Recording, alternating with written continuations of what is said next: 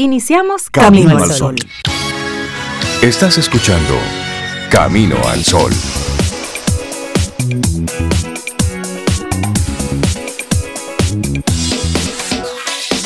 Muy buenos días, bienvenidos a Camino al Sol. Es miércoles y estamos a 20 de abril, año 2022. Buenos días, Obeida Ramírez. Buenos días a todos nuestros amigos Camino al Sol oyentes. ¿Cómo va la vida? ¿Cómo estás? Ay, la vida va súper bien, Rey. Buenos días para ti, para Laura, para Cintia. Y, sí, también para nuestros Camino al Sol oyentes, que su, que su vida vaya bien también. Sí. Eso es bonito ese deseo, Rey. Me gusta. Que tu vida vaya bien. Que tu vida vaya bien. Y pregúntate, ¿cómo va mi vida hoy? Sí, sí, sí. Porque a veces nos quedamos en una situación muy puntual, pero en sentido general, ¿cómo va tu vida? ¿Cómo va todo? ¿Cómo va ese proyecto de vida? Claro, si es que tienes un proyecto de vida, porque a veces simplemente vamos por ahí, pagando cuentas, apagando fuegos, resolviendo el mundo. Sí, y desconcentrados totalmente, en nuestro ser. Pero yo soy una persona que hoy le vamos a desear eso, que su vida siga, siga, siga bien, que siga bonita, Dalul Lordey, la doctora Dalul Lordey, está de cumpleaños en el día de hoy, Rey. Bueno, pues. que las felicitaciones para nuestra doctora y amiga. Para nuestra queridísima Dalul, que siga teniendo una vida bonita, así excitante, con mucha energía, con, con esa buena vibra que ella pone en cualquier lugar que va así es que, Dalul, te mandamos un gran abrazo desde aquí, desde tu otra casa, desde Camino al Sol. Cerquitica, además. Mira, mi cuñado también, uno de mis cuñados está de cumpleaños en el día de hoy, sí. Gerardo Mañán. Bueno, el pues. esposo de mi hermana. Ah, pero a, ese yo lo, a ese yo lo conozco. lo a ese lo conozco. Ah, bueno, pues Gerardo, feliz cumpleaños. Sí, sí, que todo, que todo vaya bien. Es eso. Sí, sí, sí. Bueno, y arrancamos nuestro programa conectando con con una situación. A veces, Sobe, como que no nos creemos algunas cosas, o que nos pasan, o que somos. Simplemente como que vamos por ahí. Cuando alguien lo ve desde fuera, pues simplemente eh, minimizamos o lo ponemos pequeñito. O lo negamos. O lo Sobre negamos. todo, Rey, cuando son cosas bonitas que te dicen. Cuando son feas, óyeme, tú te la mm, crees de, una, vez, porque te la resaltas incluso. Pero son cuando son cosas bonitas que te dicen, uno las niega. De inmediato. Ay, rey, pero tú estás seguro. Ahí tú me estás mirando, ¿cómo es que Con los ojos del corazón. Con los ojos del corazón.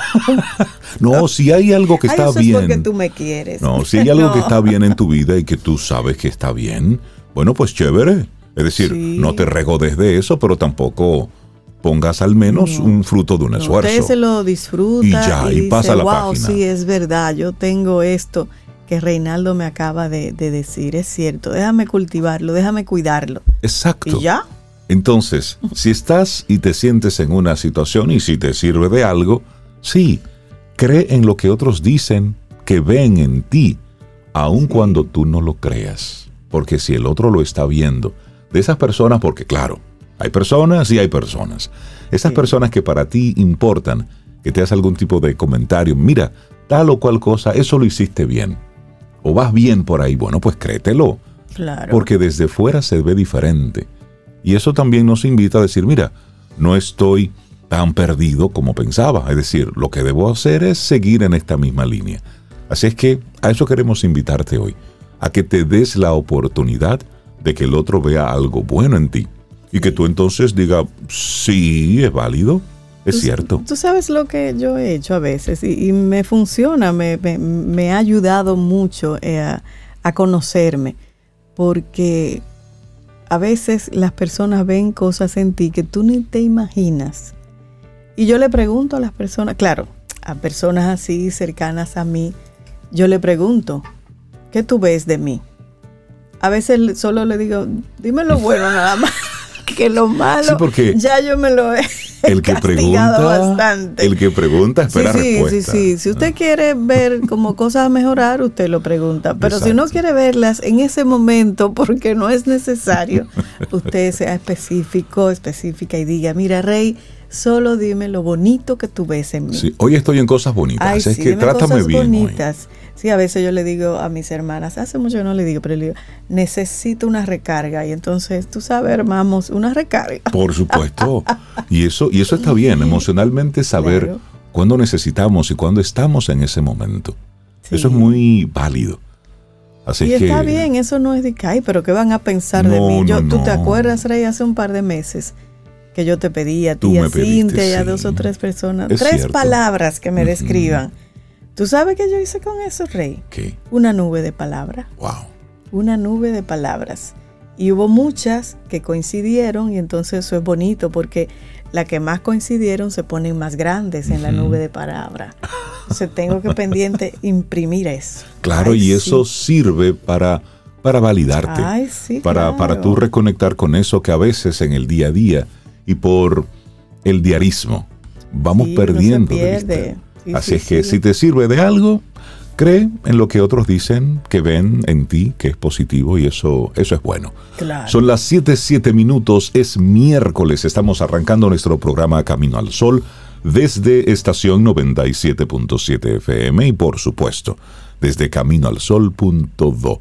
Y te recordamos nuestro número de teléfono en el que tenemos la aplicación de WhatsApp, el 849-785-1110. Ahí nos escribes no es un grupo, es una conversación directa entre tú y nosotros aquí en Camino al Sol. Y pasearse siempre por caminoalsol.do, como tú dices. Ahí está todo, todo, todo, todo, en segmentos, el programa entero, artículos y música, como ahora, ¿verdad? Claro. Sabes que ayer, 19 de, abril, eh, se cumplió un año más del fallecimiento de Sonia Silvestre. Y muchas personas lo recordaron poniendo que llora la tarde, como parece que estaba lloviendo y la gente se puso así como en ese, en ese ánimo. Pero siempre quiero recordarla así como, como era ella, así con mucha energía. Y quiero iniciar el programa de hoy con esto, Yo no te pido, que está en su álbum Amor y Desamor, que es buenísimo. Así es que, Sonia Silvestre, lindo día. Laboratorio Patria Rivas presenta En Camino al Sol, la reflexión del día.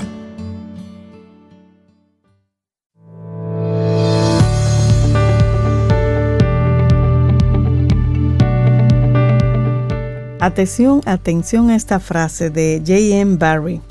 En el momento en que dudas si puedes volar, cesas para siempre de ser capaz de hacerlo. Potente. ¿eh? Sí. Es así. ¿Por qué?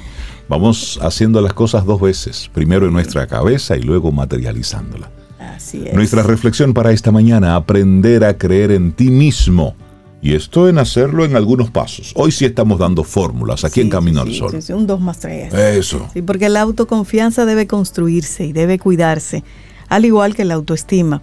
Para ello te traemos algunos consejos prácticos para aumentar la seguridad en ti mismo, algo fundamental para alcanzar con éxito tus objetivos. Y creer en ti mismo es lo que te hace falta para iniciar el camino que te llevará a conseguir lo que deseas no hay mayor seguridad ni mayor nivel de confianza que el que te aportas a ti mismo. Si no das ese paso, si no confías en ti, no tienes nada que hacer. Así es, y la seguridad en ti mismo es fundamental para sentir que puedes afrontar todas las pruebas que la vida te ponga enfrente. Cuando somos seguros de nosotros mismos, nos resulta más fácil acercarnos a las demás personas, acceder a oportunidades y aprovecharlas sin arrepentimientos. Asimismo, la autoconfianza nos ayudará a superar los eventuales fracasos, a tropezar, levantarnos y seguir intentando. No obstante, cuando carecemos de seguridad en nosotros, difícilmente nos animaremos a probar cosas nuevas, a entablar nuevas amistades o a mantener la motivación suficiente para persistir en nuestros sueños. Y una frase. Si tú no crees en ti mismo, no esperes que nadie más lo haga. Solo si crees en ti mismo, podrás ofrecer a los demás algo en lo que creer. Claro, como es que dicen que no, no puedes dar lo que no tienes. Lo que no tienes. Así es. Y necesitas creer en ti mismo. La confianza es uno mismo, en uno mismo, es vital. Piensa en cuántas cosas has dejado de hacer por no confiar en que eres capaz, al menos de intentarlo. Cuántas oportunidades has dejado pasar, cuántos caminos sin recorrer. Sin embargo, dudas, tienes miedo, sientes complejos y esto te hace sufrir la vida en vez de vivirla. Por eso necesitas creer en ti mismo, porque cuando lo hagan los demás no será válido si no empiezas tú primero. De nada sirve que te digan cuánto vales si no te lo crees tú primero y para ello tienes que reflexionar sobre ti y descubrirte. Tienes tanto guardado ahí adentro. Y decía Eleanor Roosevelt, nadie puede hacerte sentir inferior sin tu consentimiento. Así es. Y buenas noticias, nunca es tarde para coger las riendas de tu autoconfianza. Es un proceso de aprendizaje complejo pero aprender a creer en uno mismo es posible. A continuación entonces te ofrecemos unas estrategias que son bien sencillas que te van a ayudar en la tarea de comenzar a creer en ti mismo y empezar a ganar seguridad y confianza. Con ellas descubrirás todo lo que tenías escondido. E iniciamos de inmediato con la número uno, Sobe. Claro, sé consciente de que la confianza en uno mismo se puede aprender. Si no eres consciente de que puedes aprender a confiar en ti mismo, no lo vas a conseguir. Es lo mismo que estudiar un idioma. ¿Empezarías a estudiar chino si no estuvieras convencido de que puedes lograrlo? Si empiezas a aprender algo es porque confías en que puedes hacerlo. Si no confías, no conseguirás nada. Por supuesto, creer en ti no te garantiza infaliblemente el éxito, pero al menos no te habrás negado la oportunidad de intentarlo. La confianza en uno mismo se puede aprender no lo olvides. Recuerda que el que no arriesga no gana, y no hay gesto más bonito que arriesgar por nuestro propio crecimiento. Así es. Número 2. Enfréntate a tu yo negativo interior. Todos tenemos una voz interior que nos recuerda nuestras limitaciones, nuestros miedos, que reproduce todas las críticas que almacenamos en la infancia y la adolescencia. Enfréntate a ese autocrítico interior que tienes y reafírmate Recuerda que tú decides. No es esa voz que acumula tantas experiencias tóxicas. Nuestro crítico interno puede ser muy severo por su gran capacidad de inducir culpabilidad, pero tú también puedes hacerle frente y ser valiente, recordando que no es nada más que un repetidor de aquellos mensajes de tu infancia. Enfréntate a él y suaviza la voz interior que llevas dentro. Ay, sí. Y una tercera, convierte tus debilidades en fortalezas. Convertir una debilidad en una fortaleza exige cierto grado de creatividad, pero es posible. Es más, si conviertes tus debilidades en fortalezas, es fácil que te encuentres con una nueva e increíble oportunidad. Recuerda cada error, cada dificultad y cada obstáculo que se nos presenta. Ellos pueden ser grandes motores de oportunidades y continuos aprendizajes. Número 4. Descubre cuál es tu verdadero potencial. Uno de los motivos por los que muchas personas no creen en sí mismas es porque no han podido explorar sus inquietudes y desarrollar sus pasiones o lo han hecho sin contar con el apoyo y la aprobación de los demás. Desate de esas limitaciones y explora cuáles son tus talentos. Tienes que soltar todo eso. Descubre dónde reside tu verdadero poder. Lánzate a la aventura de hacer aquello que siempre deseaste y no hiciste. De comenzar la idea que un día se quedó en tan solo un boceto, o de aquel plan con el que soñaste pero que nunca llegaste a disfrutar. Descubre tus cualidades, tus talentos, tus luces. Comienza a expandirlos. Ahí sí. Y la quinta, conviértete en tu propio coach. No necesitas a nadie que venga a animarte, ni a levantarte el ánimo, ni a recordarte que tú puedes. Un poco de ayuda no viene mal, pero debes aprender a ser autosuficiente y emocionalmente independiente. Todo lo que necesitas oír puedes decírtelo a ti mismo frente al espejo. En lugar de maltratarte verbalmente, comienza a tratarte con cariño, con ilusión. Quiérete y motívate. Mándate mensajes positivos y optimistas que te sirvan como refuerzo porque no hay nada mejor que saber hablarse bien a uno mismo. Fuera de desprecios y autorreproches, comienza a empoderarte. Sé tu coach. Bueno, número 6. En tu mente. Conviértete en el superhéroe que deseas ser. Superhéroe, superestrella, superéxito, todo vale. Imagina que eres lo que deseas llegar a ser, que has conseguido tus objetivos, que no cargas con las limitaciones que te dificultan conseguir tu sueño. Viste tu traje de superhéroe y serás un superhéroe, porque actuarás como tal. Tan solo tienes que creértelo. Tu actitud hará cambiar a los demás y te protegerá de tus, de tus críticas limitantes. Vivirás con ilusión, con un objetivo, y tendrás marcado un rumbo. Pero recuerda que tu traje de superhéroe no es un disfraz, sino una segunda piel. Haz que sea tuya. Siente que te pertenece e identifícate con ella. Así es, y con ese disfraz, disfraz, la séptima, empodérate. Crea una poderosa visión de ti mismo Confía en ti y en tus capacidades. La verdadera confianza en uno mismo proviene del desarrollo de una autovisión positiva y empoderada. Siéntate, cierra los ojos y siente tu poder interior, ese fuego que te carga de energía y te va a permitir alcanzar tus metas. Y número 8, atrévete a tomar riesgos. La frase sal de tu zona de confort es casi un cliché de la autoayuda. Sin embargo, hay situaciones en las que este consejo puede resultar de gran utilidad. Para ganar confianza en ti mismo es importante que progresivamente y a tu ritmo vayas enfrentando situaciones que te generan inseguridad. Pueden ser cosas pequeñas, cada una se convertirá en una meta alcanzada en tu camino de creer más en ti y en tus habilidades. Y para cerrar, Rey, una frase de Carlos Castañeda o bien nos hacemos a nosotros mismos miserables, o bien nos hacemos fuertes. La cantidad de trabajo es el mismo. Buenísimo. Esta ha sido la reflexión de hoy acá en Camino al Sol. Gracias a Eva María Rodríguez. Laboratorio Patria Rivas presentó En Camino al Sol la reflexión del día. Ten un buen día, un buen despertar. Hola. Esto es Camino al Sol. Camino al Sol.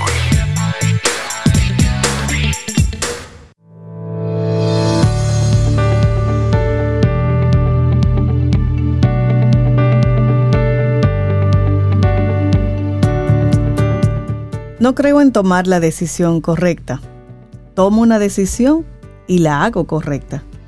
Mohammad Ali Jinnah porque hay cosas y hay cosas, ¿verdad, Sobe? claro. Y porque a veces no es que esté bien o mal, no, no, no. A veces hay que voltear, sí, tú sabes, darle vuelta a todo. Eso, eso es válido en, algunas, en algunos escenarios. Le damos los buenos días y la bienvenida a Giovanni Montero psicólogo deportivo de ES Perfiles. Bueno, de hecho, él es el psicólogo de nosotros que somos atletas de, alto consumo aquí en Camino al Sol.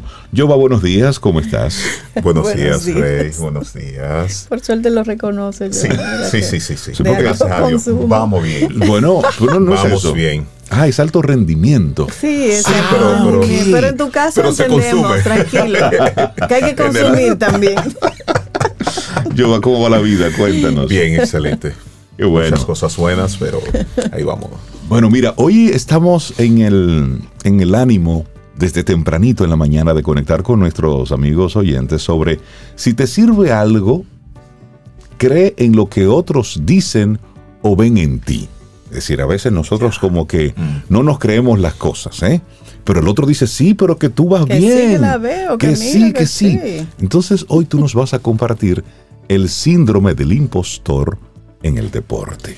Sí, eh, fíjate, fíjate que se, los temas se relacionan. Sí, se conectan. se conectan completamente y la gente pensará que nosotros nos llamamos a las 4 de la mañana diciendo, mira, vamos a hablar de esto. que esto es un programa producido, esto es una producción muy pues, producida. exactamente. no, pero que además todo fluye, hay una sinergia interesante y por eso se dan esos y hay temas. unos hilos que conectan. Claro. Así es, así es. Síndrome del impostor.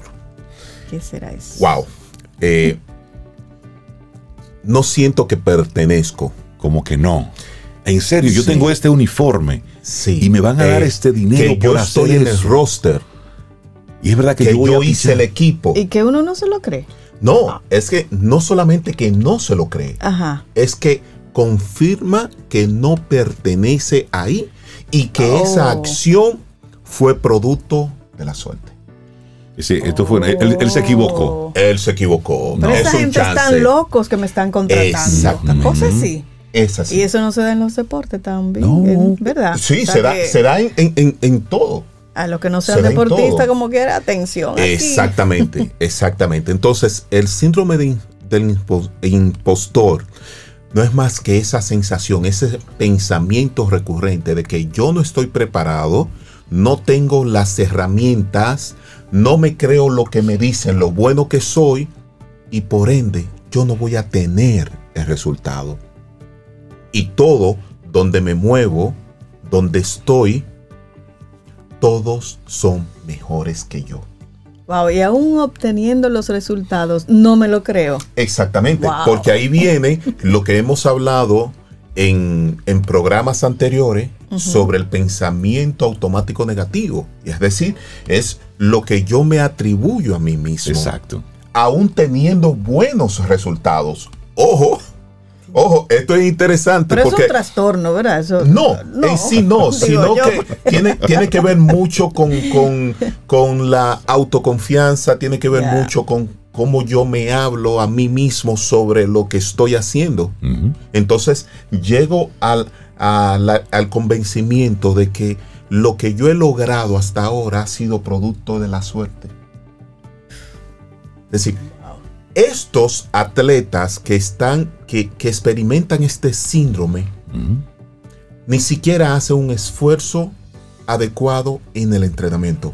Es decir, total, yo soy aquí como una especie de parche mal pegado y estoy ahí. Sin importar lo que yo haga, no voy a tener buenos resultados. Y eso es uno mismo que se está haciendo esa película. Sí, porque tiene los talentos, tiene Por las capacidades, por algo Es- estás ahí. exactamente. Pero no me lo creo.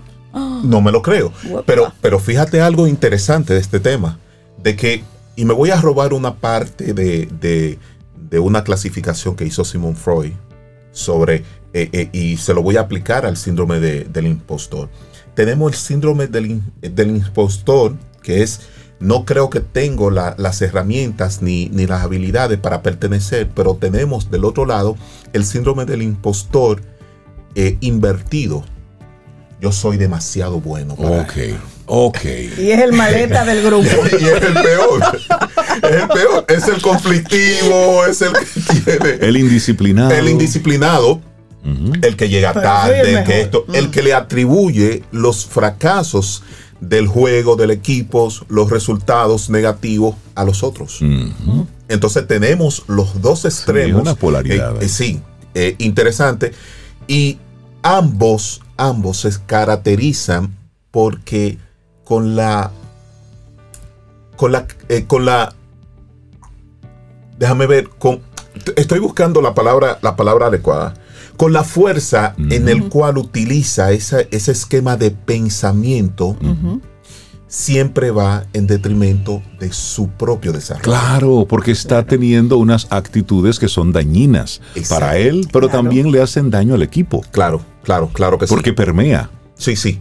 En el síndrome del impostor, si tuvo buen resultado, fue suerte.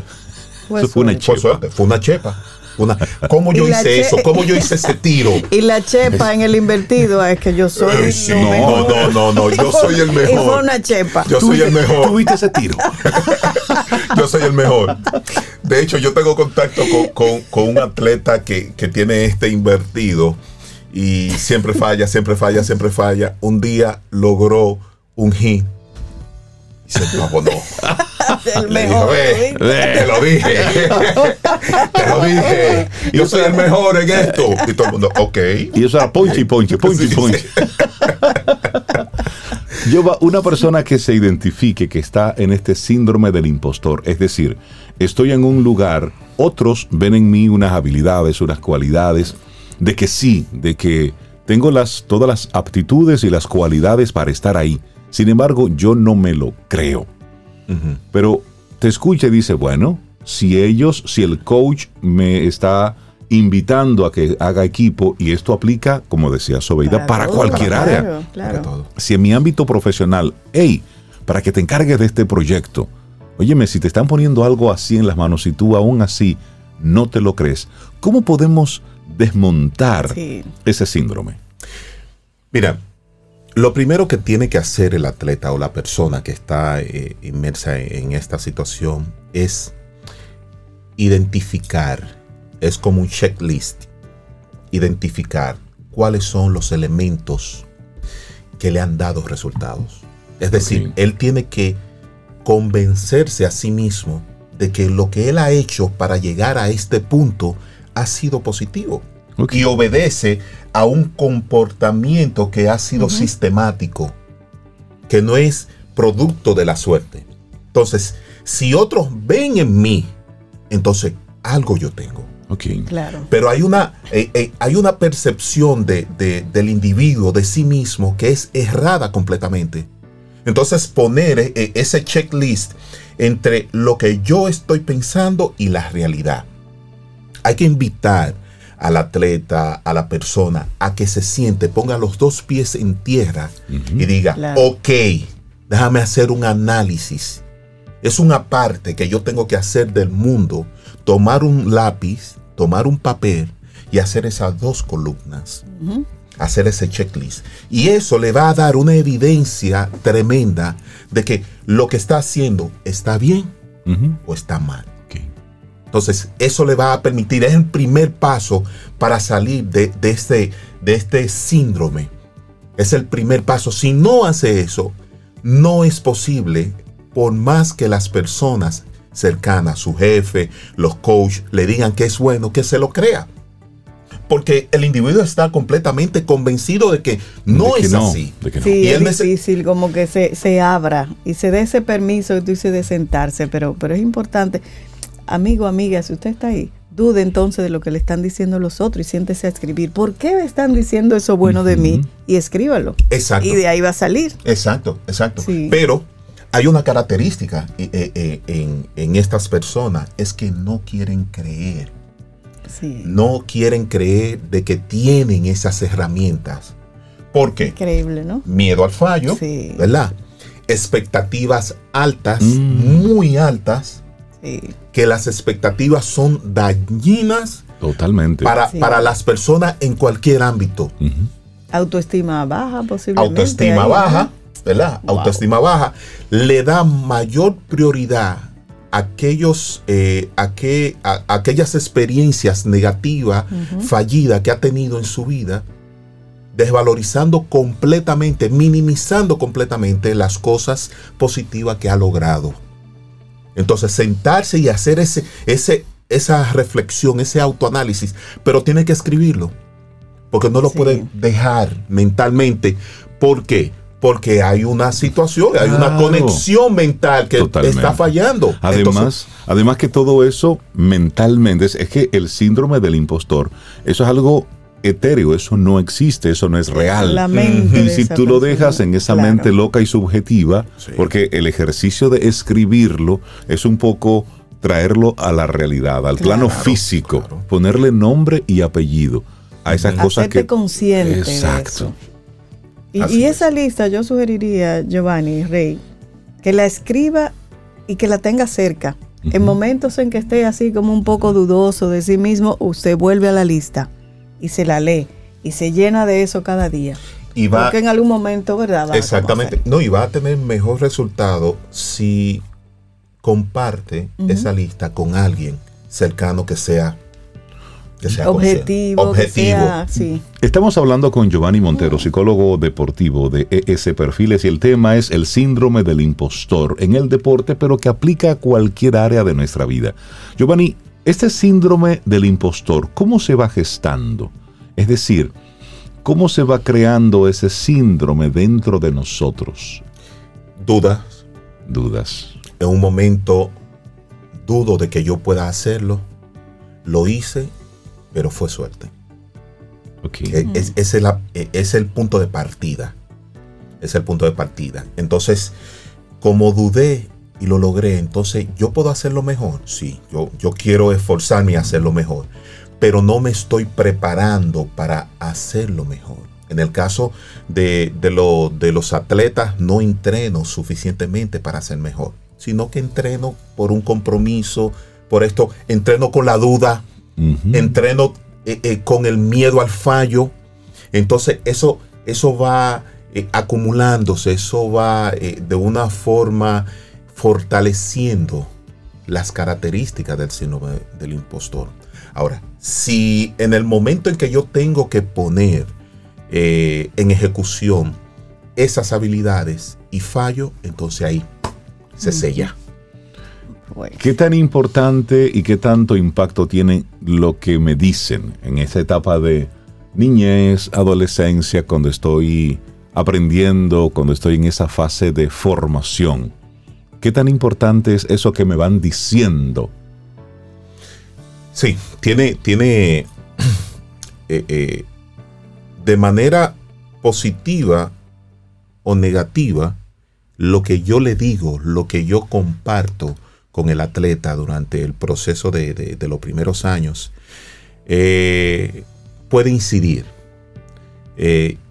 Incide porque un atleta que tú te enfoques solamente en que tiene que ser bueno, en que no puede fallar, entonces puede estar eh, estableciendo las bases para desarrollar un síndrome del impostor. También lo que van diciendo los padres, los tutores. desde niño, cuando a ti no te van enseñando la confianza en ti mismo, a darte seguridad, a estarte comparando constantemente con otros, eso va... A que te permitas, eh, a, que te equivoques. Exacto. Es decir, hay padres que están sobre los hijos y que no que quieren evitarle la caída, quieren evitarle el rasguño, quieren evitar el que, el que no se haga daño, pero en ese evitar que se haga daño, evitamos que tengan la experiencia de vida. O en el deporte, cuando el muchacho da dos hits, pero se poncha dos veces, o sea, 50-50, los padres se enfocan en ese ponche. no en los dos hits que dio, tú sabes. De, hecho, un atleta ya desarrollado, eh, tomando ese ejemplo que, que planteas, cuando hace su análisis post-game se enfoca en los fallos. En los fallos. Entonces, un atleta se desarrolla con expectativa del entrenador, del papá, de la mamá, de y todo el mundo. Entonces, al final tenemos un tipo que está lleno de expectativas que no son de él. Exactamente.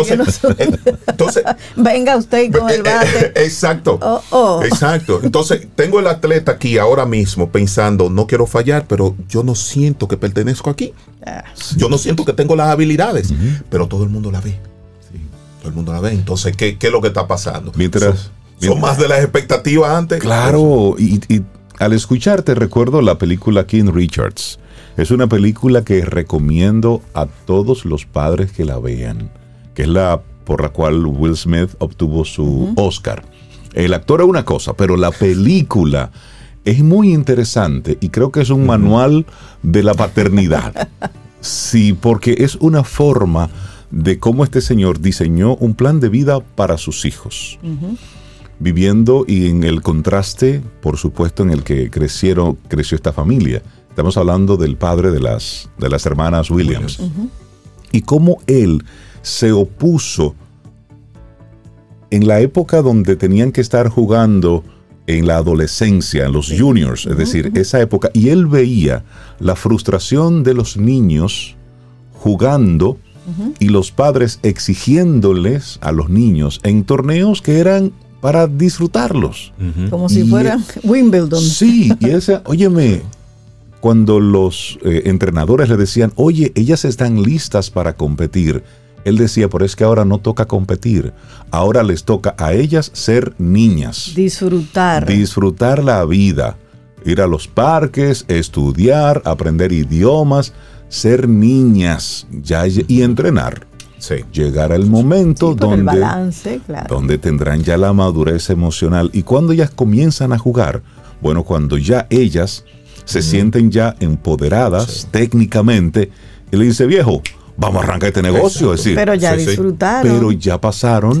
Y, por eso él fue muy cuestionado, donde él decía, pero será un bluff lo que él está proyectando, pero ahí había un plan. Es decir, sí, sí, porque él estaba viendo lo que estaba ocurriendo con jóvenes que ya estaban compitiendo a nivel profesional y que estaban teniendo una vida desgraciada, emocionalmente Y él no quería eso para inestable. sus hijas. Sí, sí. Claro. Y ahí Sí. están las Williams. Por eso, Mm. por eso yo les recomiendo a los padres que no solamente se, eh, eh, hagan ese análisis de ellos hacia sus hijos, pero también que chequeen cómo es la interacción, la dinámica de los entrenadores con sus Con hijos. sus hijos, Porque yo puedo tener la buena voluntad, darle las herramientas, pero tengo un entrenador que lo castiga, que, que lo- me está castigando. Esto es látigo, eh, un látigo. Entonces, ahí. entonces, al final, Claro, se está produciendo lo mismo.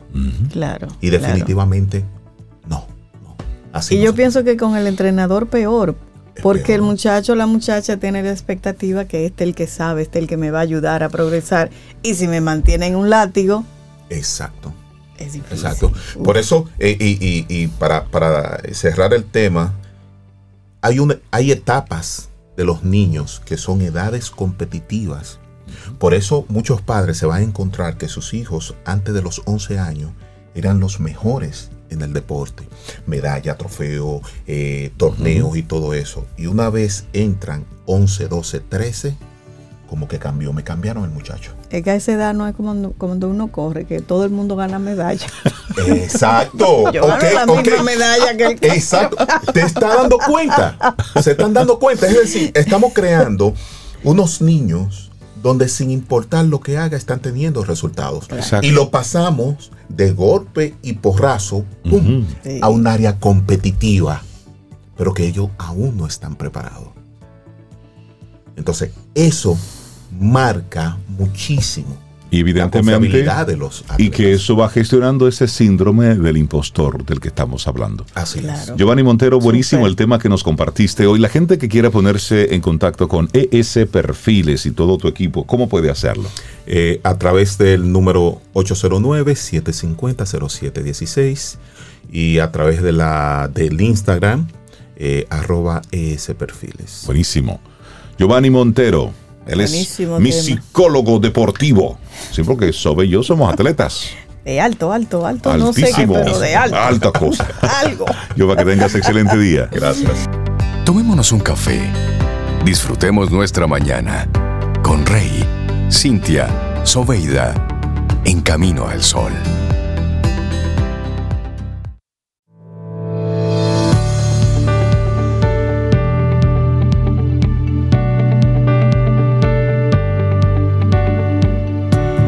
En la vida nunca está de más aprender cosas nuevas. De la mano de Seguro Sura te traemos el segmento Quien pregunta aprende con Escuela Sura, donde traemos conocimiento en temas de seguros, tendencias y riesgo para que te eduques de la mano de expertos. Sintoniza la próxima semana y prepárate a cultivar nuevos conocimientos junto a nosotros. Quien pregunta aprende con Escuela Sura. Y seguimos avanzando en este camino al sol. Es miércoles, estamos a 20 de abril, año 2022. Esto va rápido, qué bueno. Sí, Sí, sí, porque esto hay que estarse moviendo constantemente. Sí, Sí, sí, sí.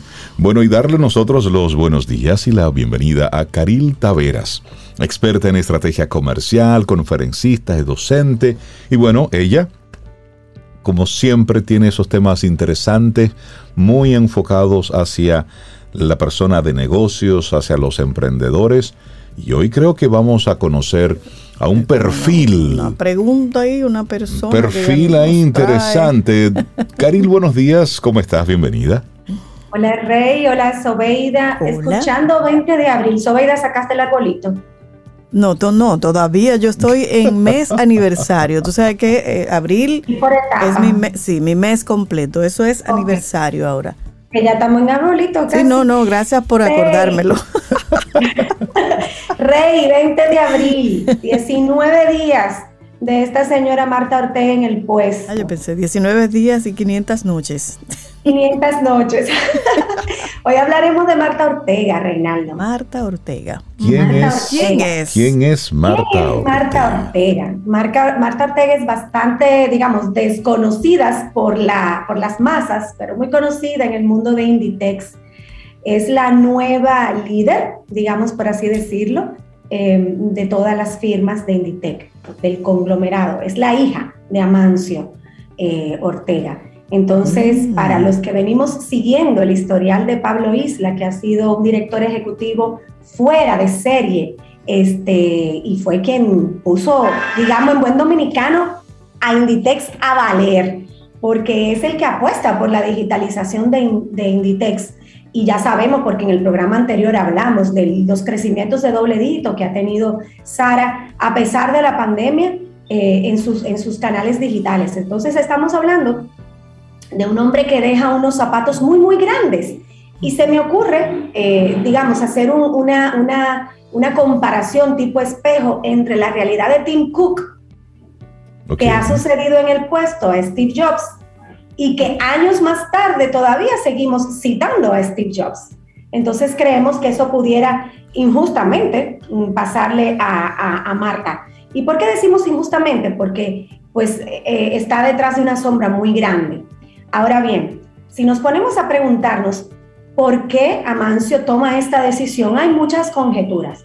Y la verdad nosotros no tenemos una bola mágica, pero sí sabemos que Amancio es un hombre de negocios, un hombre visionario, que ha construido un emporio, siendo eh, una persona de orígenes muy humildes, ya vemos dónde llega porque tiene una cabeza bien puesta, bien montada, entonces podemos decir, bueno, ¿por qué toma la decisión abrupta de iniciar la sucesión, removiendo, aunque Pablo Isla renuncia, pero sabemos que realmente se le pide su renuncia, removiendo a Pablo Isla, el hombre exitoso, el hombre que ha puesto eh, en crecimiento de doble dígito constante a esta gran firma española, ¿por qué toma esa decisión? Bueno, una de las conjeturas es porque todavía Mancio siente que tiene fuerzas para tener a su sucesora cerca e incorporarla en el puesto bajo su sombrilla. Que es su hija, por demás. Es su hija, es su hija menor, es su hija menor. Eh, entonces, Creo que estamos a destiempo para evaluar si fue una decisión correcta, no correcta. Sí sabemos que eh, Pablo Ile es un hombre muy estratégico y que esta chica no había ocupado hasta ahora ningún puesto ejecutivo dentro de Inditex, pero evidentemente se forma, digamos, al abrigo de su papá. Es alguien formado profesionalmente, estudia en las mejores escuelas de negocios de Londres y hay algo que me llama mucho la atención y este es un, llamado eh, a, la acción y a la atención de los padres empresarios eh, que en su momento fueron emprendedores. Eh, y es algo que yo le aconsejo a mis cercanos que tienen empresas y tienen hijos. Es importante que tus hijos vayan al frente de batalla, no que al graduarse inmediatamente se coloquen en una posición ejecutiva dentro de tu empresa. ¿Por qué? Porque estando de cerca donde verdaderamente se, mueven los negocios, que es frente al cliente, es donde se aprende. Esta chica, estudiando en Londres, Marta Ortega, estudiando en Londres, em, trabaja como dependienta de una de las tiendas de Sara. Y dice, ella misma lo cuenta, que fue, la primera semana fue terrible. Ella todos los días quería renunciar de ese puesto eh, por el tipo de trabajo duro que se vive en el piso en una tienda, pero que Días más tarde ya le había cogido el piso y ella dice, es algo eh, adictivo, o sea, ya después que estás en la tienda no quieres ir a las oficinas. Tanto así que ella sigue eh, un lineamiento implícito de su padre de no tener despacho. Entonces, Marta Ortega, cuando regresa a, a España ya para ocupar posiciones dentro de la organización, decide no tener una oficina, sino que coloca su escritorio en el piso eh, del departamento de damas, eh, junto con el de su papá. O sea, están ahí de cara al público, hablando con los dependientes y demás. Primero de abril es la fecha que se marcó para la sucesión. Desde finales de año ya se había anunciado, los mercados castigaron la decisión. Eh, tan pronto se anuncia la entrada futura de Marta Ortega, se cae 7% el valor de la acción. Al día de hoy, eh, el valor de la acción se ha caído un 33%. Wow, mucho. Con lo cual, mucho. Eh, y no podemos decir que es, digamos, un, un reflejo directo de la guerra, eh, sino más bien una forma cautelosa de los inversionistas decir, espero ver qué va a hacer Marta, cuál va a ser su apuesta y para yo volver a colocar, pues, comprar acciones ahí. Algo que nos llama mucho la atención, y esto yo sé, Rey, que te va, te va a encantar escucharlo. es que al parecer, y decimos al parecer porque no conocemos los planes internos de la organización, tenían una cartita debajo de la manga para poder ayudar a la imagen de, de Marta, porque no es que sea mala, ni, ni que no sea potable, es que no se le conoce. Era una desconocida. Y estamos hablando antes, eh, Caril, que continúe con la sorpresa a Reinaldo. A Rey. Eh, que, que Inditex, como tú decías, una marca española, una de fabricación textil. Y cuando hablamos de Marta Ortega y Amancio, hablamos de Sara, Sara Home, Sara Niño, Sara Mujer, Sara Hombre, todo lo que tenga que ver con Sara. También con Máximo Duty con Paul Lambert, que aquí tenemos eh, de esas marcas, Berska, Osho, ya tú sabes, Stradivarius, unas marquitas ahí. Hay marcas, hay una marca de ellos muy, la más exclusiva de todo que no está en la República Dominicana. Eh, así que estamos hablando de un conglomerado eh, de tiendas y de marcas muy importantes, con una estrategia extraordinaria. Sabes, uno de mis ejemplos favoritos en cualquiera de los temas que vayamos a abordar. Si vamos a hablar de marketing, si vamos a hablar de posicionamiento de marcas, si vamos a hablar de abastecimiento, si vamos a hablar de rotación de productos, si vamos a hablar de logística de, digitalización de procesos, todo, Sara lo, lo tiene todo. Entonces, obvio, es una marca, es una empresa que está en la lupa constantemente, tanto de los inversionistas como de nosotros, sus clientes. Así que llama mucho la atención este paso. ¿Cuál es esa cartita que yo digo que, que, entiendo que tenían debajo de la manga? Porque ella entra a la posición el primero de eh, abril, que dicho sea de paso no le dan el título de ejecutiva, le dan el título de directora general, más no ejecutiva, un poco guardando ese paso que, que debe cubrir ella antes de poder decir que es la sucesora real de Pablo Ile en el puesto. Ella sale el primero de abril y la semana pasada Sara lanza su primera colección en el metaverso. en el metaverso. ¿Cómo? Ya hay moda en el metaverso. ya hay moda en el metaverso. Pero eso, vea, no solamente eso, coincide con el Fashion Week del metaverso. O sea, ya hay un fashion, no, no, pero todavía, pero ya hay gente en el metaverso. Yo te voy a dejar esto aquí. Ya hay, ya hay moda, ya hay ropa. Es moda en el metaverso. Yo, estoy perdido. ¿Y qué es esto? Entonces, ¿por qué creemos y analizamos desde fuera que esta es una jugada magistral de Amancio? Porque evidentemente él tenía que saber que iba a ser castigado por, por, los, los analistas de bolsas y que evidentemente los inversionistas iban a ser cautelosos porque no conocen a su hija Marta, no la han visto como ejecutiva. Y pues se cae la acción y mandan un mensaje de novedad, de futurismo, de incorporación de visión fresca al modelo de negocios entonces creemos que evidentemente eso estaba preparado hace ya un buen tiempo. Y bonita que está la colección. Te voy a mandar el enlace. Te voy a mandar el enlace para que lo veas. Entonces, ay, ay, ahí ay. vemos realmente la sagacidad. Sí, totalmente. Es, una, es sagaz, o sea, es un, es un ejecutivo verdaderamente eh, enfocado y estratégico. Y yo creo que lo más estratégico que él ha decidido es pues poder ser el, mentor de su, de su hija pequeña. Cosas que son muy buenas eh, a favor de, Marta es que se habla de ella y lo dicen sus colaboradores como una persona muy humilde, una persona muy cercana, una persona con capacidad de trabajar en equipo. Eh, de hecho, se le, ha, se le ha escuchado en entrevistas decir que ella no cree que hay realmente un buen jugador que único puede golear, sino que realmente a través de los pases se pueden meter los goles, con lo cual eh, estamos hablando de alguien que tiene, digamos, competencias conductuales que le puede ayudar a, colocarse pronto. Eh, evidentemente el equipo ejecutivo tiene un reto importante y es pues ayudarla a, colocarse rápido en esas posiciones. ¿Va a tomar malas decisiones? Probablemente sí. Claro. ¿Va a tomar buenas decisiones? ¿Por qué estamos hablando de esto hoy? Además de porque Sara es uno de mis ejemplos favoritos. Porque nos escuchan, Camino al Sol oyentes, nos escuchan emprendedores, nos escuchan empresarios, nos escuchan directivos. Y yo creo que es importante que aprendamos pues de las experiencias de los, de los, que, nos, de los que van delante. Sí, y al mismo tiempo, Karil, hay una realidad históricamente las empresas, esos grandes emporios familiares, pues no sobrepasan una segunda, tercera generación. Y en nuestro país hemos visto lamentablemente como empresas que tuvieron un origen familiar muy fuerte, que desarrollaron una cultura muy fuerte, en poco tiempo se han ido diluyendo, han vendido, han ido seccionando las empresas y eso que en algún momento hasta se pensó que tal o cual empresa es hasta marca país por lo que representaba para nuestro país, pues simplemente se va diluyendo. Y este es un muy buen ejemplo que tú mencionas de sucesión, pero de buenas prácticas.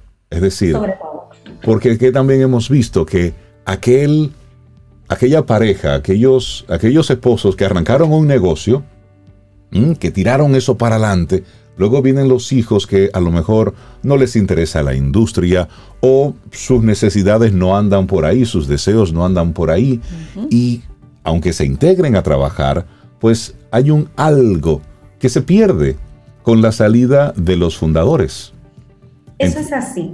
Y, mientras te escuchaba eh, hablar, y me venía a la mente la experiencia de, una empresa familiar importante, em, que se da la inversa. Eh, los padres fundadores vienen con su propia escuela y les está costando eh, pasar la antorcha, a la siguiente generación. Entonces, eso, eso se lo podemos valorar a Amancio.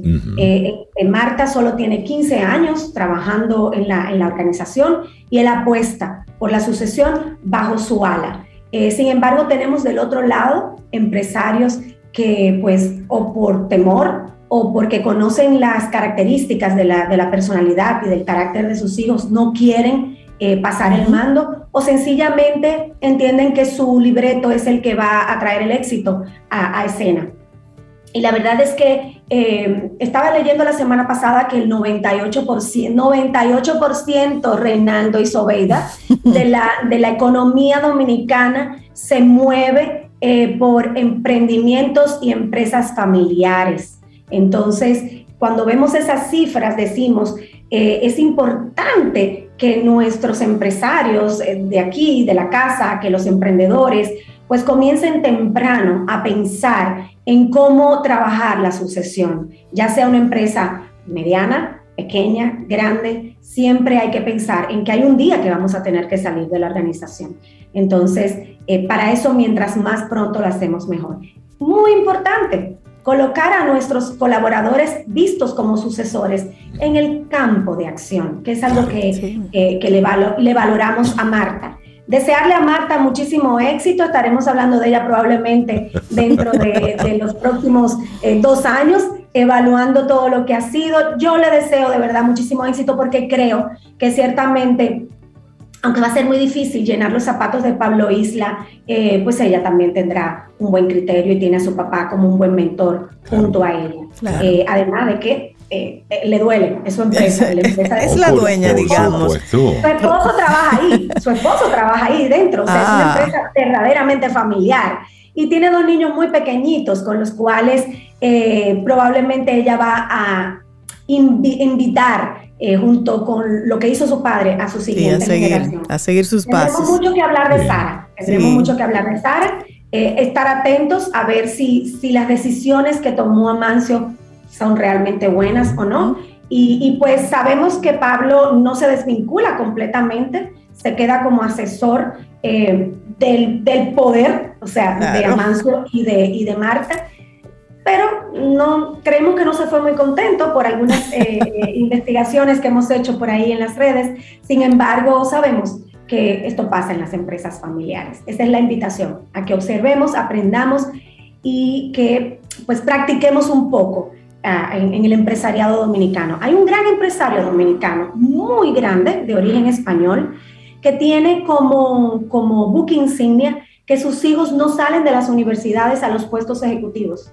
Él los consigue trabajo en las compañías de las marcas que representa y los manda como clerks a comenzar desde cero. Y eso es súper, súper. esa, esa, es una buena práctica, porque conociendo el corazón del negocio, conociendo lo que pasa ahí abajo.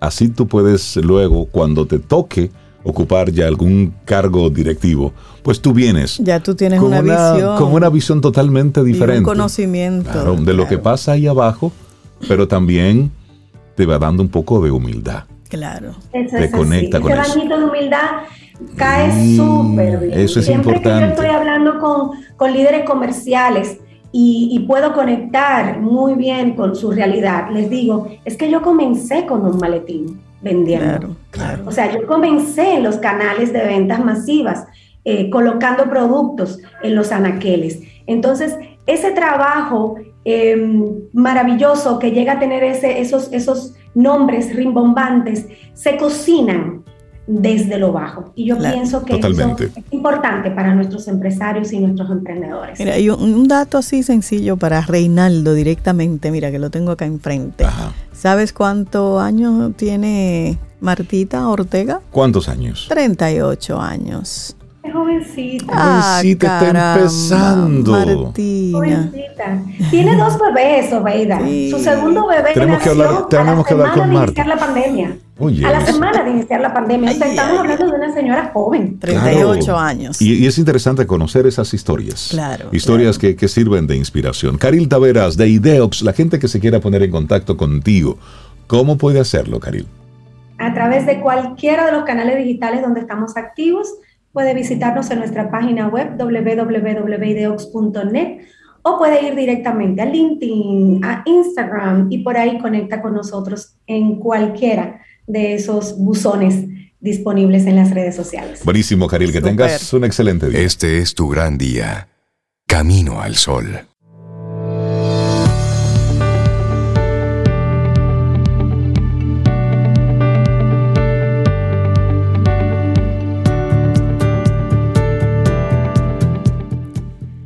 Recuerda siempre que eres más valiente de lo que crees, más fuerte de lo que pareces y más inteligente de lo que piensas.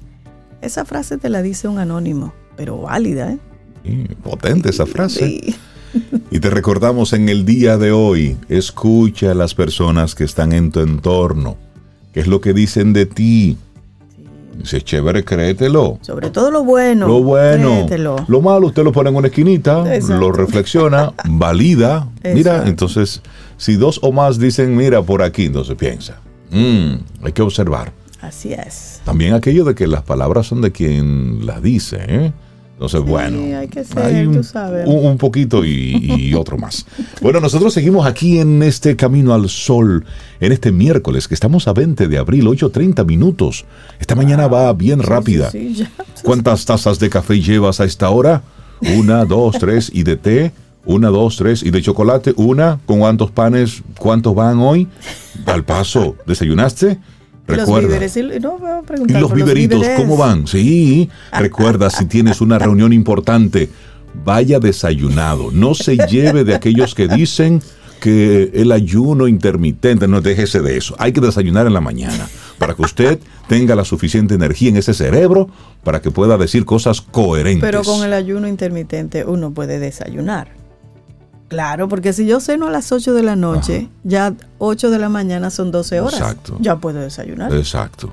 A veces Ya. yo hago desayuno. No, el mío no es intermitente. Pero a lo que me refiero es, salga de su casa preparadito con su zapata, sí. ¿eh? para que luego tome decisiones pensadas y coherentes. zapata. Exacto. Por ejemplo, la próxima a ver, conversación ¿qué diría nuestra próxima invitada Eh, sí. sobre salir en- con zapata? con su zapata. Tú sabes que es que es lo que vamos a hablar con nuestra próxima invitada. Usted no puede así de que con un café y ya. No, No, no, no. usted tiene que tener algo Su dentro. zapata. Su zapatita bien hecha ahí. Vamos a darle los buenos días y la bienvenida a María José Rincón, letra Z, que nos acompaña y que siempre es un gusto tener estas conversaciones con María José. A mí me encanta tener a María José. Buenos aquí. días y Buenos bienvenida. días. Buenos ¿Estará días. eso en el diccionario, María José? Ay, qué maravilla. Claro, para hablar de diccionario hay que tener una zapata, pero como de dos o tres pisos subterráneos.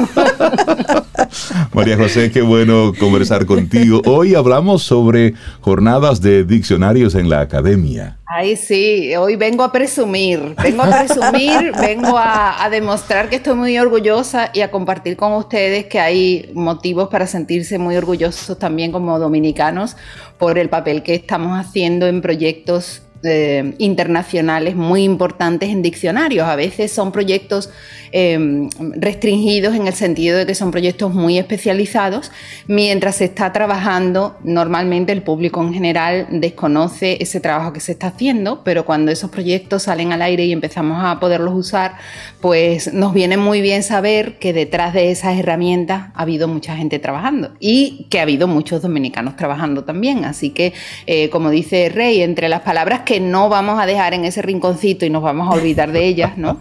Sino entre esas palabras que hablan bien de nosotros, pues está esa participación que, estamos teniendo como lexicógrafos dominicanos en dos proyectos preciosos. Pero sí es verdad, para eso hay que haber desayunado bastante bien, eh, temprano, porque hay que dedicarle mucho tiempo. Yo además hoy que los invito a, a, que continúen, a que continúen participando, hoy hay en la Real Academia Española en Madrid un homenaje comienza la Semana Cervantina. Eh, nosotros estamos muy vinculados con Cervantes, evidentemente.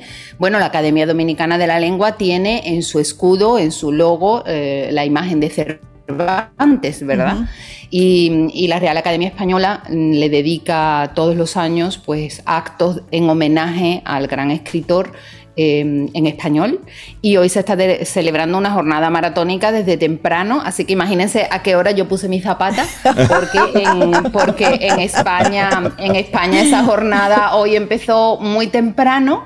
Em, ahora interrumpí, estábamos escuchando a, un académico científico, José Manuel Sánchez Ron, hablando de la ciencia en el Quijote, mm, súper interesante, lo pueden seguir por el canal de YouTube de la Real Academia Española. Em, en fin, em, una maravilla, ¿no? Después en la tarde, en la tarde sí, ya algunas ya las hemos escuchado, los que nos levantamos temprano, muy temprano esta mañana, pero en la tarde hay tres platos fuertes. Está eh, Francisco Rico, que es especialista hablando del texto del Quijote. Eso será eh, a las 12 del mediodía de aquí, eh, en directo por el canal de YouTube, repito, de la Real Academia Española, a las 12 y media Don Quijote del texto al mito por uno de los grandes especialistas sobre el Quijote, Jean Canavallo. O sea, son platos fuertes sobre el Quijote.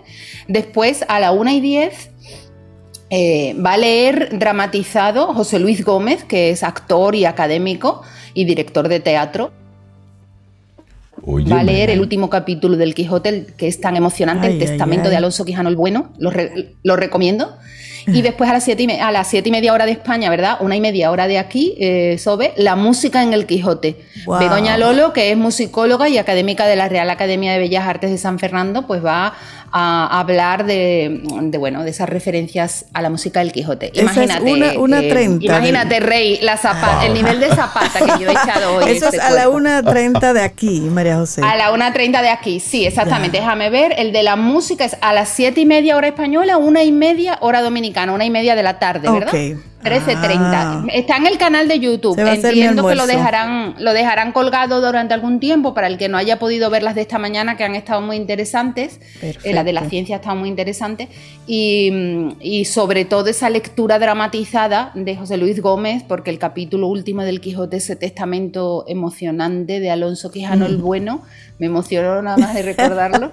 Em, eh, la verdad merece la pena, es toda una enseñanza de vida extraordinaria y Cervantes ahí echa el resto, definitivamente matando a su personaje. Pero de lo que yo vengo a hablar es de diccionarios. Y eso es hoy, el de hoy es hoy a las 4 de la tarde por el canal de YouTube, o 4 de la tarde hora dominicana, por el canal de YouTube del Centro Cultural de España en Santo Domingo, así con sus siglas, YouTube como diría mi papá, barra inclinada que no slash. YouTube barra CCESD, Centro Cultural de España, Santo Domingo. Ahí lo van a retransmitir a las 4. Estaremos presentando a la matatana del diccionario histórico. Ajá. Eh, eh, exactamente. Eh, Mar Campos, la doctora Mar Campos, viene a hablarnos hoy sobre el diccionario histórico. Y dirán ustedes qué es un diccionario histórico. Un diccionario histórico es aquel en el que el significado de las palabras que se registran no solo nos habla del significado que tiene actualmente la palabra o de los significados que tiene la palabra, sino que de cada uno de esos significados hace la biografía completa. Es una especie de registro de la biografía de todas y cada una de las palabras eh, que usamos en el español, que usamos y que hemos usado, porque también están las palabras que han dejado de usarse, ¿no? Hasta ahora mismo hay como unas 8.000 palabras aproximadamente, no están todas todavía porque estamos trabajando en eso. Y decía yo, vengo a presumir, vengo a presumir de que hay un equipo de lexicógrafos dominicanos que trabaja ya en ese diccionario histórico. Es decir, que ya hay aportaciones dominicanas dentro del diccionario histórico. Todavía no hay muchas porque las palabras mm, empezamos a trabajar por familias de palabras y entre las familias de palabras pues había instrumentos, eh, armas militares, instrumentos eh, musicales, en fin, es un método de trabajo un poco diferente al que se sigue normalmente con los diccionarios, y, mm, pero ahí estamos trabajando descubriendo esa biografía de las palabras. Eso está disponible ya porque al mismo tiempo que trabajamos, todos los resultados que vamos teniendo y que ya están verificados se suben a la red. Entonces cualquiera puede entrar y consultar a tiempo real lo que tenemos hecho hasta ahora. Entonces, imagínense que buscan cualquier palabra, la palabra flauta, ¿no? Y, encuentran ahí la biografía de la palabra flauta.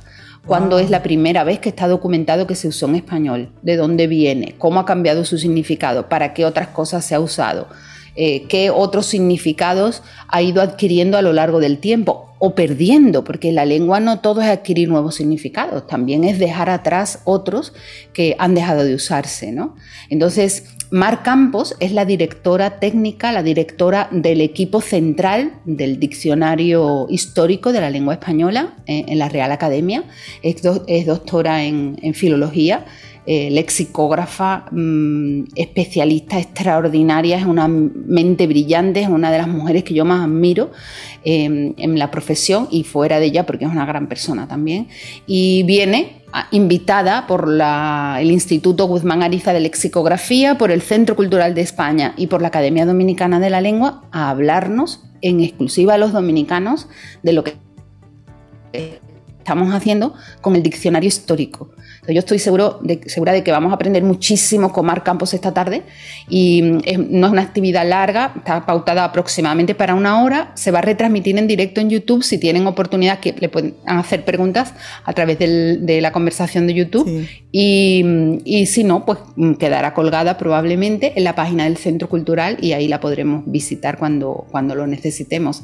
Ayer estuvimos con Dolores Corbella, otra de mis grandes admiradas otra mujer destacadísima en el mundo de la lexicografía. Yo decía cuando me entrevistaban en relación con estas actividades que íbamos a tener con nosotros invitadas en la República Dominicana a las dos mujeres más importantes ahora mismo en los diccionarios en el mundo hispánico, porque son las dos personas que dirigen los dos proyectos más trascendentales del mundo hispánico. Uno, el del que vamos a hablar hoy, que es el Diccionario Histórico de la Lengua Española, y del que hablamos ayer con Dolores Corbella, la doctora Corbella, que es, acaba de ser elegida miembro de número de la Real Academia Española en la silla D minúscula, o sea que ella sería letra D minúscula.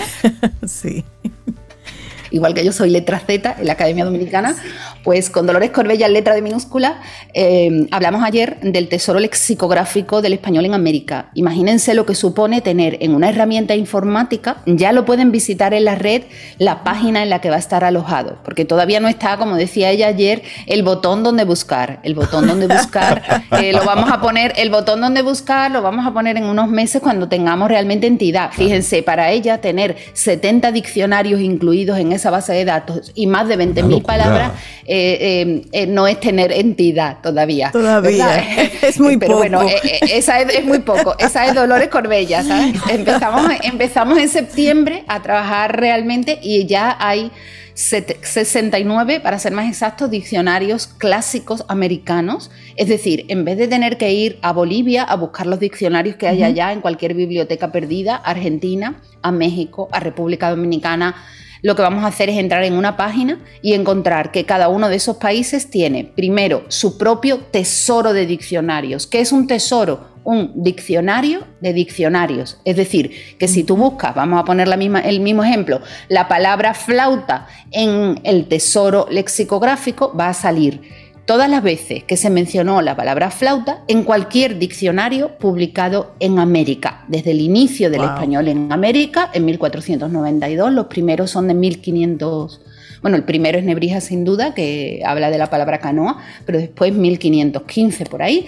En todos los países americanos, todos los diccionarios, glosarios, vocabularios, estudios léxicos que han tratado con las palabras, con la memoria léxica, la memoria cultural, porque a fin la lengua lo que trae, lo que lleva eh, consigo es la cultura, ¿no? la memoria léxica. es un peligro para mí, un peligro para mí. Un peligro, sí, para Rey también.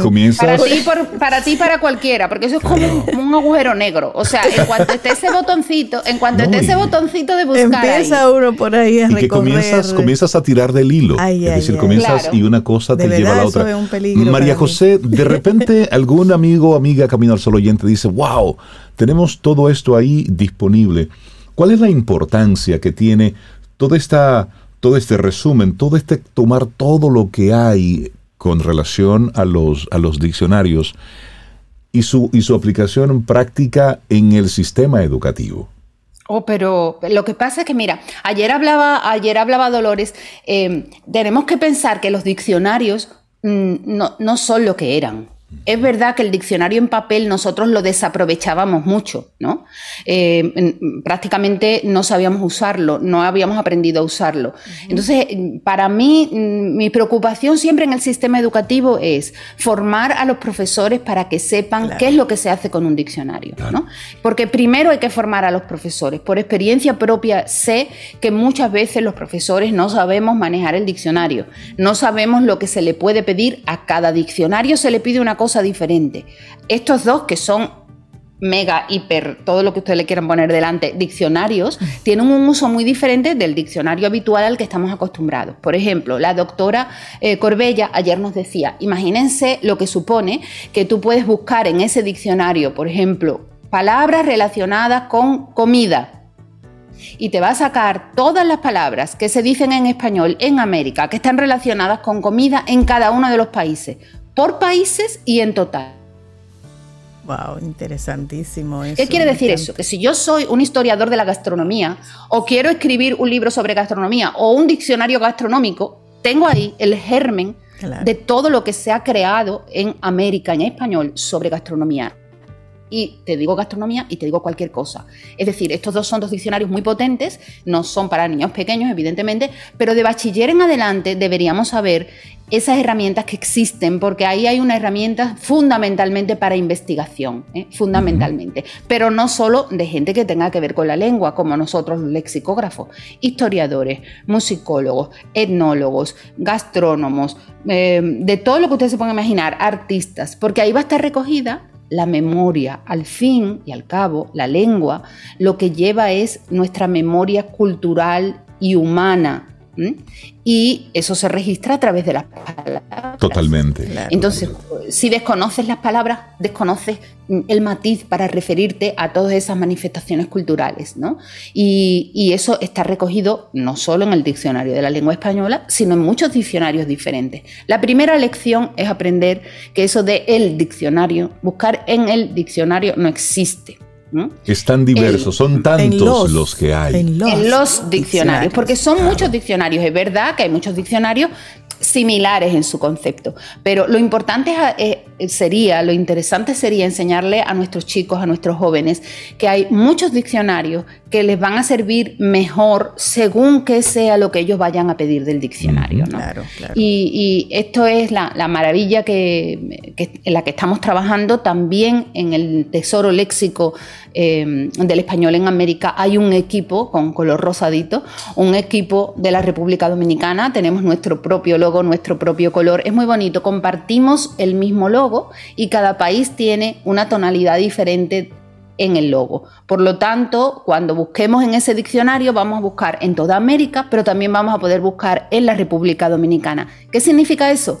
Que el trabajo de los lexicógrafos dominicanos del Instituto Guzmán Ariza de Lexicografía va a estar ahí representado en un tesoro lexicográfico del español dominicano pero que no va a estar aislado, sino que cualquiera que quiera buscar no solo el dominicano, sino las vinculaciones que tiene, pues imagínense, con el Caribe insular, con el Caribe continental, con el resto de América. lo va a encontrar ahí.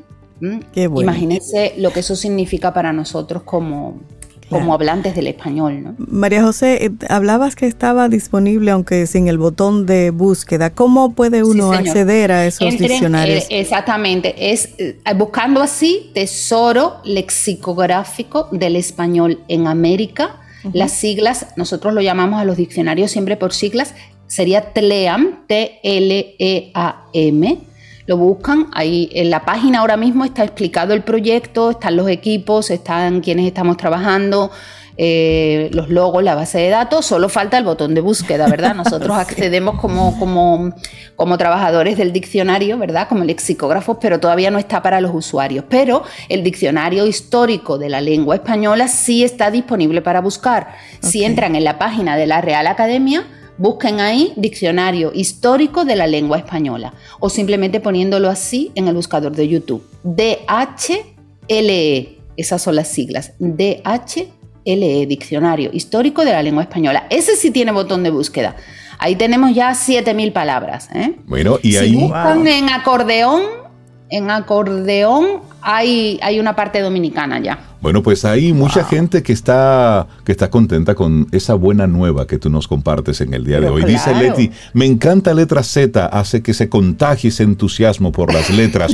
Cómo se emociona uno por un nuevo diccionario y esas cosas se le explica a alguien que no sea de camino al solo oyente y no lo entiende.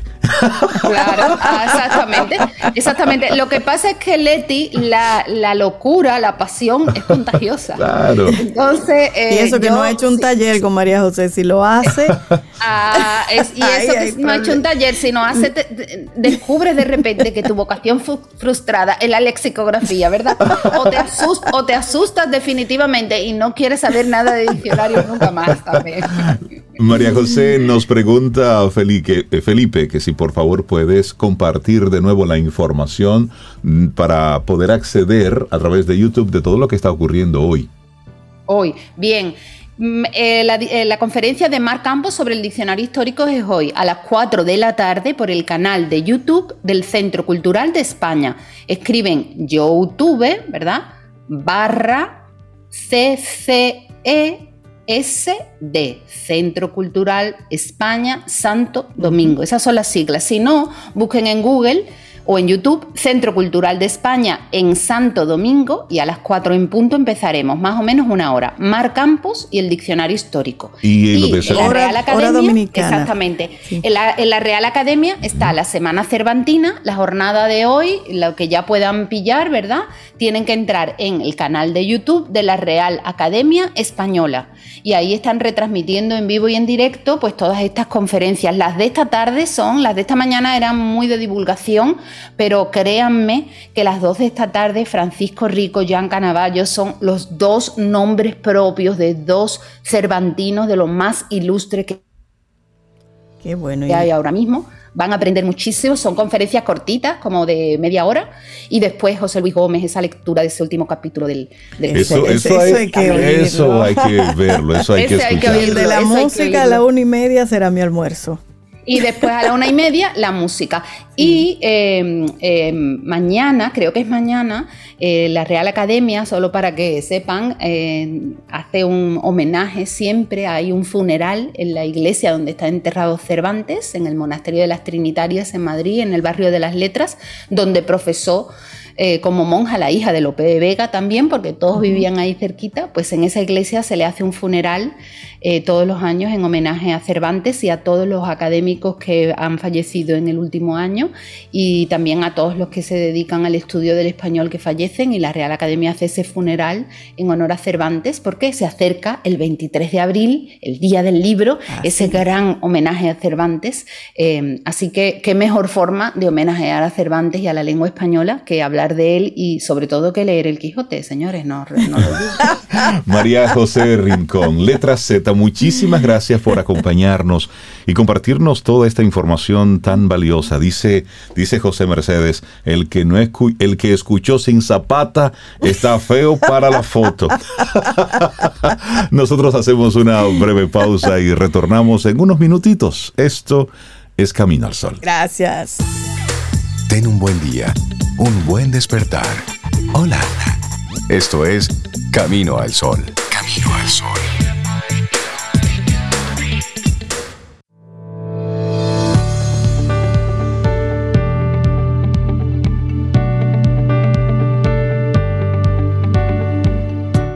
Bueno, nuestra última frase del día de hoy.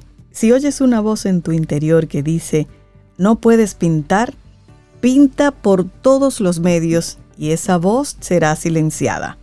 Vincent Van Gogh. Me encanta. Que no puedes, vamos a pintar. No puedo, que no, mírame. Préstame esa brocha. Vamos arriba. Ver, sí. bueno, y vamos llegando nosotros así al final de nuestro programa Camino al Sol por este miércoles 20 de abril.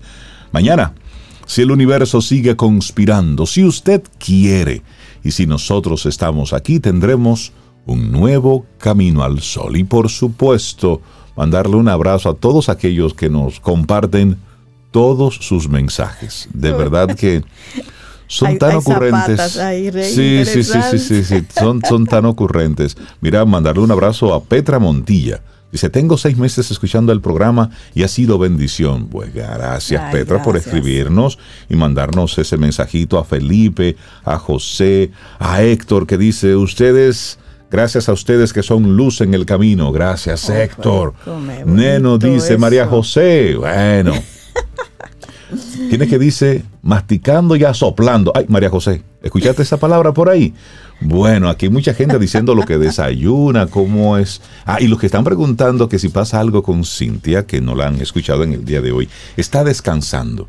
Anoche tuvimos una jornada de trabajo muy larga, terminamos entradita a la madrugada, trabajando, entonces eh, Hay que darle su sí, sí, sí, sí, sí, muy, muy merecido. Rey no puede tomar descanso porque no, no, puede, punto. punto, porque no, fue que ella tuvo una jornada de grabación muy intensa anoche, entonces hay que dejarla que descanse porque la de hoy, la que le espera hoy es terrible. Así que le estamos dejando... que hay explotación, aunque usted no lo crea. Mira una frase que nos comparten, nos comparte Jones, que dice que le llegó a propósito del tema de hoy. Aquel que lo piensa mucho antes de dar un paso, se pasará toda su vida en un solo pie. Así es. Eso es parálisis por análisis. Ay, sí. Señores, que tengamos un día espectacular, bello, precioso, tan bueno como así nosotros nos lo propongamos. Así es. Bueno, y nos vamos con Néstor Torres, que a propósito, Rey, de la lluvia, el concierto de mañana sigue en pie. ¿eh? Busquen sus boletas en el botánico. Sigue en pie porque si llueve, lo pasan al auditorio del botánico. Pero el aforo es a mitad. Exacto, es, limitado. así es que Llegar temprano. sus boletas en, la, en la boletería del botánico a partir de las 9 de la mañana. Y esperamos que hayas disfrutado del contenido del día de hoy. Recuerda nuestras vías para mantenernos en contacto. Hola arroba caminoalsol.do. Visita nuestra web y amplía más de nuestro contenido caminoalsol.do. Hasta una próxima edición. Y pásala bien.